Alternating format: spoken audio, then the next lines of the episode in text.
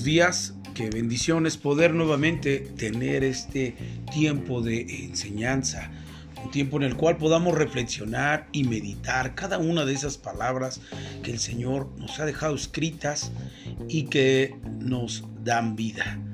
Por eso en esta serie que hemos denominado El Reino de Dios, es importante comprender cada uno de los aspectos que la Biblia nos arroja con respecto a este tema. Y hablar del reino de Dios es hablar sobre una cultura. Cuando yo hablo de una cultura me refiero a una semilla. Cuando hablamos de cultura hemos hablado y repetido algunas veces que cultura proviene de una palabra de cultivo. Cuando hablamos de cultivo es que podamos nosotros cuidar una palabra sembrada de manera que, pueda crecer de la manera correcta dentro de su naturalidad. Y hablar entonces de una cultura es precisamente dejar en claro algunos principios especificados en la palabra de Dios, de manera que nosotros podamos tener una dirección correspondiente al reino de Dios. Entonces, hablar de una cultura, una cultura del reino, es precisamente acertar en aquellas cosas que están escritas y que para nuestra enseñanza fueron escritas, dijo el apóstol Pedro. Hoy quisiera tocar, eh, seguir con el, pasaje de Mateo capítulo 6, verso 33. Y dice claramente, buscad primeramente el reino de Dios y su justicia, y todas las cosas os serán añadidas. Y hablar sobre este pasaje, eh, en el episodio anterior, hablaba sobre que debemos de tener esa interacción de buscar eh, la manera en la que funciona el reino de Dios, que es una actitud prioritaria. Pero hoy yo quiero hablar sobre el sentido de cómo comprender una cultura de reino sin antes eh, tener nosotros no podemos tener una cultura de reino sin antes no tener una apreciación con respecto a qué cultura entonces nosotros nos movemos. Si nosotros no entendemos la cultura en que nosotros nos movemos o el cultivo en el que nosotros hemos crecido, entonces tener la palabra de la cultura de reino en nuestro corazón o el cultivo de una palabra en nuestro corazón podría ser eh, una palabra que se desperdicia, porque no se trata de poner una palabra sobre otra. No se trata de poner una cultura de reino sobre una cultura que nosotros hemos tenido arraigado respecto a los conceptos por los cuales nosotros eh, hemos vivido en el pasado. Por, por tanto, entonces, es importante denotar aquellas culturas por las cuales nosotros hemos sido permeados en la historia en la historia de la de la humanidad. Y es por eso que yo quisiera reflexionar un poco y hacer un poco de, meditación correspondiente al, al, término de la historia y saber de dónde provenimos o de dónde acertamos esa cultura que traemos. Y, y poder nosotros analizar la cultura en la cual nosotros hemos nacido. Y entonces de esa manera nosotros, después de, entender esa cultura en que hemos nacido, poder hacerla a un lado, quitarla, arrancarla de nosotros y poder entonces edificar a través de la cultura del reino. Esto es precisamente lo que la Biblia nos dice, buscad primeramente el reino de Dios y su justicia.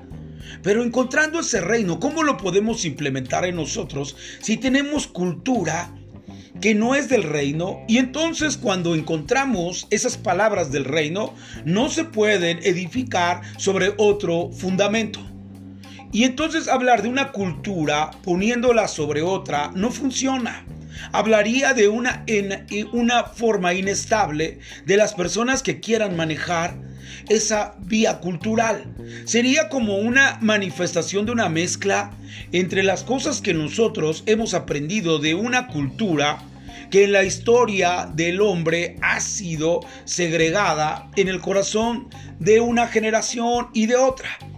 Por eso es importante que pongamos atención en esto y poder comprender de dónde nosotros eh, venimos siendo eh, afectados culturalmente.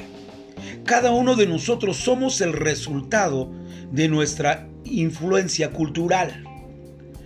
No seríamos así si hubiésemos nacido en una cultura distinta. En el sentido, ninguna cultura es buena en un 100%. Hablando de las culturas humanas, ninguna de ellas es perfecta. La mayoría de nosotros hemos siempre eh, tenido en mente una cultura occidental. Los cristianos debemos entender la importancia de salir de los moldes mundanos de la cultura en la que hemos nacido. Para entrar en la cultura del reino de Dios, en este sentido, dejamos atrás nuestra cultura para adoptar la cultura y los grandes valores que nos trae el reino de Dios. Ahora, para saber cómo salir de una cultura, es importante conocerla. Veamos algunos ejemplos que nos entrega la historia que muestran las raíces de la cultura occidental que han llegado a conformar el pensamiento moderno en el cual hemos nacido. Por eso es importante que usted tome nota con respecto a la cultura que eh, nos han permeado en los últimos siglos. En el siglo XVI surgió lo que históricamente se conoce como el Renacimiento aunque el vocablo renacimiento significa nacer de nuevo, en la práctica fue todo lo contrario, con el advenimiento del renacimiento. La cosmovisión de la época cambió radicalmente. Cuando hablamos de cosmovisión es la visión del mundo. Y, podemos decir que el denominado periodo del Renacimiento fue una vuelta a los conceptos clásicos griegos, la filosofía, las artes y las costumbres paganas. Cuando hablamos de un neopaganismo, reafloró durante esa época como una manifestación de los cultos paganos ancestrales. A fines de la Edad Media y durante el Renacimiento hubo un incremento sostenido de las prácticas de la brujería y de la hechicería. Culturalmente hablando, eso significa un retorno al pensamiento filosófico de la antigüedad clásica de Grecia y Roma. Alejándose así de las raíces cristianas, fue un renacer a la oscuridad que existía antes de la venida de Cristo. Por eso es importante que podamos comprender la cultura, la historia de la cultura. El renacimiento dio a la luz al humanismo. El humanismo como movimiento no niega la existencia de Dios, pero quita a Dios del centro y coloca al hombre. Entonces es interesante ver el humanismo con una perspectiva tan sutil de no negar la existencia de Dios, nos hace pensar entonces en un desequilibrio y una confusión en el que el humanismo no niega a Dios, pero sí lo quita del centro y coloca al hombre. Mire eh, qué importante es ver la cultura que da el renacimiento. Una de las culturas que da el renacimiento es la cultura del humanismo, donde el hombre es el centro principal. El humanismo dio un golpe radical a la hora de orientar el pensamiento humano. El hombre se volvió antropocéntrico y de esta manera entonces se puso en el centro y quitaron a Dios. Dios dejó de ser lo más importante para ser solo importante. Mire por favor con detenimiento lo que yo estoy tratando de comunicar. Dios dejó de ser lo más importante para ser solo importante. Y el humanismo entonces piensa que lo más importante era el hombre y segundo Dios. Por eso es que el humanismo es una cultura que sigue permeando hasta el día de hoy para poner a Dios en segundo lugar. Primero es mi trabajo, todo lo que hago, todo lo que, lo que me interesa y hasta el final dejo a Dios si es que las cosas no me salen bien. Eso significa un principio de humanismo y esa es una cultura que se profesa está en el día de hoy. El humanismo produjo el racionalismo y esa es otra de las cosas que dentro de la historia podemos entender una cultura del racionalismo que dio a luz por medio del humanismo. produjo el racionalismo. El racionalismo desarraiga a Dios como autoridad, como autoridad revelada y puso la razón como el centro de todo. Escúcheme bien. Entonces el racionalismo se centra precisamente en la razón del hombre. Es lo que nos muestra la verdad. Ese es el principio del racionalismo. La razón del hombre es la que nos muestra la verdad. Y entonces hacen a un lado la autoridad revelada de Dios. Si algo es pecado o no, tenemos que razonarlo para ver si es pecado. Ese es el pensamiento de una persona que fluye en una cultura de racionalismo. Todo lo razona, pensando en que es pecado y que no lo es. Y ha dejado la autoridad de la palabra revelada para que la palabra sea la que nos juzgue si realmente es pecado o no. Pero hoy en día hay un, una cultura que significa racionalismo que nos hace que la razón nos dirija si está bien o está mal. Ya no es suficiente entonces la Biblia, sino ahora es el racionalismo el que hace lo que nosotros pensemos que está bien o que está mal. Y esto mismo del razonal, de, ser un ser razonable o racionalismo, nos conlleva al, al relativismo. ¿Qué es el relativismo? El relativismo es una cultura que se profesa que dice que no existe la verdad absoluta. Lo que es verdad para ti no tiene por qué serlo para mí. Eso es la cultura del relativismo. Y mire por favor que hay culturas que la gente piensa, trabaja, vive y que por ese tipo de culturas que ellos mismos han sido permeados y han sido cuidados y han sido eh, eh, crecidos en esa cultura, jamás puede el reino de Dios operar en sus vidas. Por eso es importante que la búsqueda del reino de Dios sea certera en nuestro corazón, pero antes de ahí quitemos toda cultura que podamos tener en nuestra mente y en nuestro corazón para que la cultura del reino de Dios ensamble y edifique correctamente en tu vida sin ningún fundamento antes. El relativismo dice que no existe la verdad absoluta. Lo que es verdad para ti no tiene por qué serlo para mí. Mire, por favor, esto es algo que está en contra de la palabra. La Biblia dice que Jesús dijo, yo soy el camino, yo soy la verdad. Yo soy la vida. Entonces aquí hablaríamos que el relativismo dice que para ti puede ser Jesús la verdad, pero para otros no. Y entonces hablar sobre esta cultura es, es empezar a discrepar en pensamientos humanos que trae como consecuencia el relativismo. Cada uno tiene su propia verdad. Mire qué tremendo. Todo esto lleva al secularismo. Después de ser relativismo, esto puede dar a luz al secularismo. Y este es el vocablo, secularismo viene de la palabra latina siglo, lo que pertenece a este siglo, a lo terrenal. El, secularismo es separar lo relativo a Dios de todo lo secular. Esto es interesante. Mire por favor lo que habla de esta cultura. La ciencia y el arte. El arte, las leyes, la, moral, el trabajo, la familia, etc. En otras palabras, el secularismo encierra a Dios y a la fe en un lugar personal y privado. La educación, el trabajo, la política están aparte de Dios. Dios debe estar relegado solo al interior de las iglesias. Ese es el pensamiento cultural del relativismo. Nacido del humanismo, nacido de todos los conceptos que he estado hablando, entonces nace el secularismo, en el cual piensan que Dios solamente le pertenece estar en los templos o en las iglesias y entonces no puede partir de poder gobernar en diferentes instituciones, no puede estar en la escuela Dios, no puede estar en el nivel de gobierno, no puede estar en autoridades eh, eh, gubernamentales de, este siglo, no puede estar en los deportes. Y eso es lo que habla el secular, secularismo. Que solamente a Dios lo podemos tener en la iglesia y punto. Y como consecuencia natural del secularismo, se llega al materialismo. Mire cómo van un eslabón de cadena, armando una cadena. Y todos estos son pensamientos de una cultura que ha sido vaciada en generaciones. Y como consecuencia entonces del natural del secularismo, se llega al materialismo. Y al separar lo terrenal de las cosas espirituales, se relega a Dios al ámbito de las iglesias. Y lo importante afuera es lo material. Ese es el pensamiento de la cultura eh, materialista.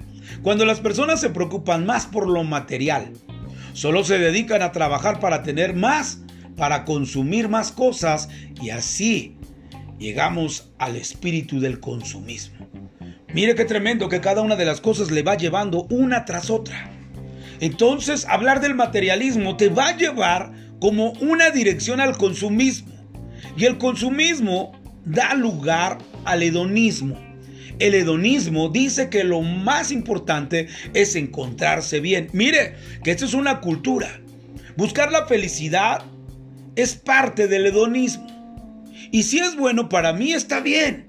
Ese es uno de los pensamientos hedonismo, del, del hedonismo. De manera que podamos nosotros entender que el ser feliz no es malo. Pero ser feliz es la meta de la vida, entonces entraremos en un conflicto.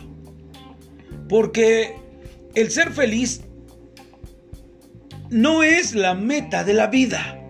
En la vida tendremos situaciones adversas, complicadas, y el hecho de ser feliz entonces, si fuera una meta, no pudiéramos lograr estar todo el tiempo de esa perspectiva. Por tanto, el hedonismo dice que lo más importante es encontrarse bien, buscar la felicidad, y si es bueno para mí está bien, ser feliz es la meta de la vida.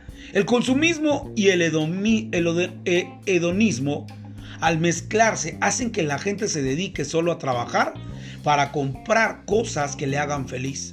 La gente tiene todo en sus casas, pero no tiene tiempo para disfrutarlas. Mire qué paradoja. A veces podemos tener trabajo y podemos tener todo, pero no disfrutar lo que tenemos en casa. Y entonces entrar en una cultura de una mezcla del hedonismo con el consumismo. Y son culturas que no pueden estar en un fundamento y después poner la cultura del reino. Por eso vivimos en una sociedad que se dice cristiana, pero que no lo es. Es una sociedad sin valores morales. Muchos cristianos en vez de vivir los valores de la cultura del reino de Dios, han, adoptado los valores de la cultura de este mundo. La gente ya no vive para Dios, sino para sí mismos. Son cristianos cuyo objetivo en la vida es el progreso económico y alcanzar el estatus del mundo. Suelen ser cristianos con buena conducta, pero con grandes deficiencias en cuanto al carácter. Y es algo que el reino de Dios hace en la vida de una persona, es precisamente edificar en el carácter y muchas otras cosas más. Entonces, para resumir lo que estoy platicando, el renacimiento nos hace volver a aquella cultura que Jesús había eliminado. Fíjate bien, Jesús eliminó todos esos conceptos que acabo de hablar. Sin embargo, el renacimiento los hace volver a vivir. El humanismo quita a Dios como centro de todo y coloca al hombre. El relativismo y el racionalismo le quitan autoridad a la palabra de Dios. El secularismo encierra a Dios en las iglesias. El materialismo da primicia a lo material por sobre lo espiritual. El consumismo esclaviza al hombre en lo material y el hedonismo convierte a la felicidad como la meta en la vida humana en vez de tener como meta el servir a Dios. Es interesante todo esto que hemos platicado y lo más importante es que usted lo medite. Quizás a lo mejor sea un poco difícil a veces de digerir todos estos conceptos, pero para poder implementar el reino de Dios, primero tenemos que empezar a quitar aquellas culturas paganas que han sido impuestas por medio de pensadores, por medio del renacimiento. Y entonces tenemos hasta el día de hoy conductas que caminan bajo una cultura del renacimiento y es importante denotarlo, quitarlo de nuestra vida para poder ser asesorados en la, en la practicidad y la vivencia del reino de Dios. Así que en los próximos episodios hablaremos un poco sobre el reino de Dios, lo que nos alcance eh, dentro del bloque que tenemos de enseñanza y poder empezar a tener una construcción de un pensamiento sobre el reino de Dios. Pero antes de eso hay que quitar, como dijo Jeremías, Dios me ha puesto para arrancar, para quitar, para destruir, para que después podamos edificar y construir. Entonces interesante. Tenemos que quitar conceptos de nuestra mente y de nuestro, de nuestro aprendizaje en esta vida para poder colocar los pensamientos de Dios a través de su reino. Por eso dijo Mateo capítulo 6, verso 33, mas buscad primeramente el reino de Dios y su justicia y todas las cosas os serán añadidas. Con este pasaje quiero terminar y haciendo una oración. Señor, gracias por esta hermosa mañana en la cual contamos con tu ayuda, con tu presencia, con tu favor y nos sigues hablando a través de tu palabra, Señor, en el reino de Dios, que se establezca en nuestro corazón, en nuestra vida, Señor, para poder manifestarlo de manera física donde quiera que nos movemos. Gracias, Señor, por esta oportunidad que nos das. En el nombre de Jesús. Amén. Amén. Que Dios les bendiga, que tengan un excelente día. Hasta luego. Thank you.